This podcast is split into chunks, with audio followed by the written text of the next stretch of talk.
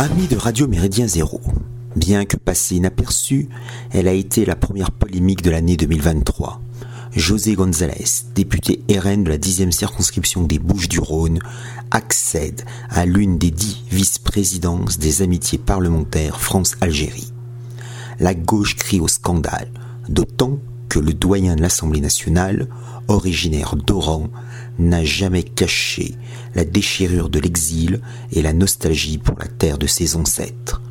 Cette vaine querelle prouve encore l'intensité, la profondeur et la complexité des relations franco-algériennes. Or, malgré une indépendance acquise depuis 60 ans, l'Algérie continue à peser sur le devenir français.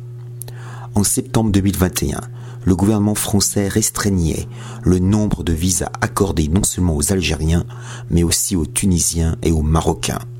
En 2019, Paris avait accordé environ 200 000 visas aux seuls Algériens. Cette mesure de rétorsion répondait au refus habituel des trois États maghrébins de ne pas reprendre, ou bien peu, leurs ressortissants expulsés de l'Hexagone. En 2019, le taux de reconduction à la frontière ne représentait que 14,4%. Le Figaro du 19 octobre 2022 signalait qu'en 2021, les Algériens composaient la seconde nationalité la plus représentée en CRA, centre de rétention administrative. 1687 personnes, 10,3% du total. Après les Albanais, 1521, 11,5%, les Tunisiens, 1387, 9,4%, et les Marocains, 1587, 8,6% suivaient. La crise des visas s'achève en décembre 2022 par l'incroyable reculade du gouvernement français. A-t-il compris A-t-il pris conscience du poids démographique algérien en France? A-t-il tenu compte des impératifs énergétiques et économiques du moment? On recense entre 75 et 85 vols quotidiens entre la France et l'Algérie, soit 400 liaisons aériennes par semaine. Un article du Monde du 25 août 2022 citait Christophe Castaner de Sinistre Mémoire évoquant 1,2 million de Français algériens qui votent. Un parent, faisant son service militaire en 1995, se souvient qu'un binational qui préférait effectuer dix mois de conscription en France plutôt que deux ans en Algérie, lui déclara avoir voté à l'élection présidentielle algérienne pour le candidat islamiste Marfoud Narna. L'octroi massif de visas aux Algériens est une exigence fréquente de la rue maghrébine. Dès qu'un président hexagonal parcourt Alger, Constantine, Tizi Ouzou, la foule lui hurle Des visas, des visas, des visas Les autorités algériennes aimeraient que leur validité dure plus longtemps. L'actuel chef de l'État algérien, Abdelmajid Tebboune, déclare au Figaro du 30 décembre 2022 je me permets de paraphraser un ami qui, de manière anecdotique et ironique, me déclarait récemment que les Algériens devraient avoir des visas d'une durée de 132 ans. Par-delà le ton sarcastique, les propos présidentiels ne peuvent qu'encourager les haragas, ces jeunes Algériens désespérés par l'inertie du régime, son incompétence et sa kleptocratie, à émigrer en France. Ambassadeur de France en Algérie à deux reprises, 2008-2012 et 2017-2020, Xavier Driancourt explique dans le Figaro du 21 décembre 2022 que les autorités algériennes n'ont pas intérêt à récupérer ces, ressortissants, réfractaires, politiquement marginaux ou contestataires, souvent kabyles, qui fuient leur pays en raison du contexte politique ou pour des raisons économiques. Ces migrants sont une variable d'ajustement dans un pays en crise.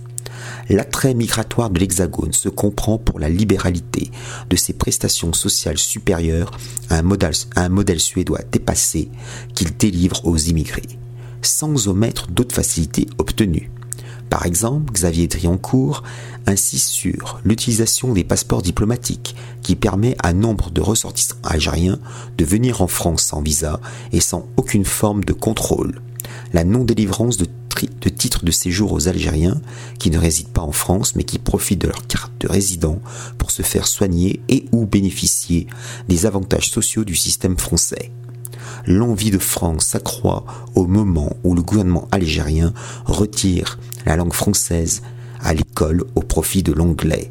le président Tebboune a beau déclarer qu'en 2022, l'Algérie compte 27 millions de locuteurs qui maîtrisent le français sur 45 millions d'habitants, il estime néanmoins que son pays ne s'est pas libéré pour faire partie d'un je ne sais quel Commonwealth linguistique.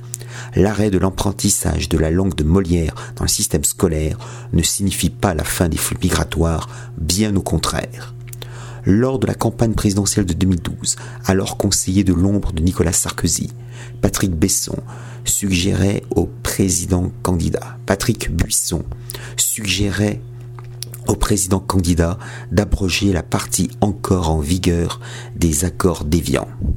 L'ambassadeur Driancourt propose pour sa part la dénonciation ou à tout le moins la renégociation des accords de 1968.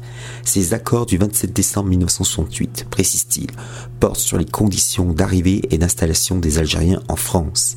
Ils comprennent de nombreuses dispositions dérogatoires par rapport aux autres nationalités, y compris les Marocains et les Tunisiens certificat de résidence de 10 ans, régularisation des sans-papiers facilités, regroupement familial accéléré, conditions d'intégration dans la société française assouplies par rapport aux autres nationalités, visa étudiant assez généreux, etc.